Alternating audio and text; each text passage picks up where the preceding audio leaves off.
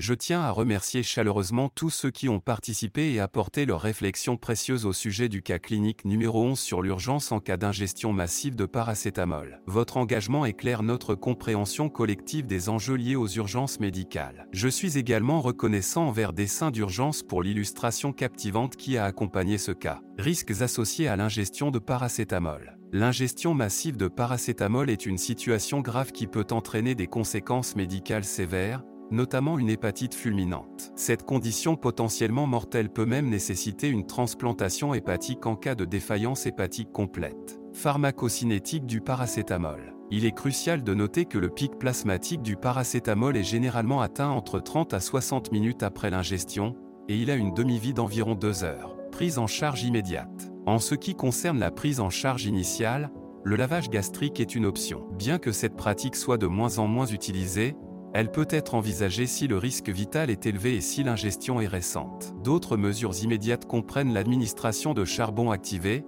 de dufalac et d'une hydratation intraveineuse pour limiter l'absorption du paracétamol et protéger le foie. Traitement spécifique. L'administration de N-acétylcystéine est le traitement antidotique de choix. Le protocole standard consiste à administrer 150 mg par kg en une heure, suivi de 50 mg par kg en 4 heures, puis de 100 mg par kg en 16 heures. Ce traitement peut être renouvelé selon les besoins et ne doit pas attendre les résultats des tests biologiques. Bilan biologique. Un bilan complet comprenant une numération formule sanguine, un ionogramme, des mesures d'urée et de créatinine, un bilan de l'hémostase et de la glycémie est nécessaire. De plus, une paracétamolémie doit être réalisée 4 heures après l'ingestion pour déterminer si le traitement antidotique est nécessaire. Signes de gravité. Parmi les signes de gravité à surveiller, Notons un pH inférieur à 7,3, la présence d'encéphalopathie, une insuffisance rénale, un taux de prothrombine effondré et des lactates élevés. Consultation spécialisée. Il est souvent nécessaire de solliciter l'avis des soins intensifs et du service de gastroentérologie en cas de baisse du taux de prothrombine ou de perturbation du bilan hépatique. De plus,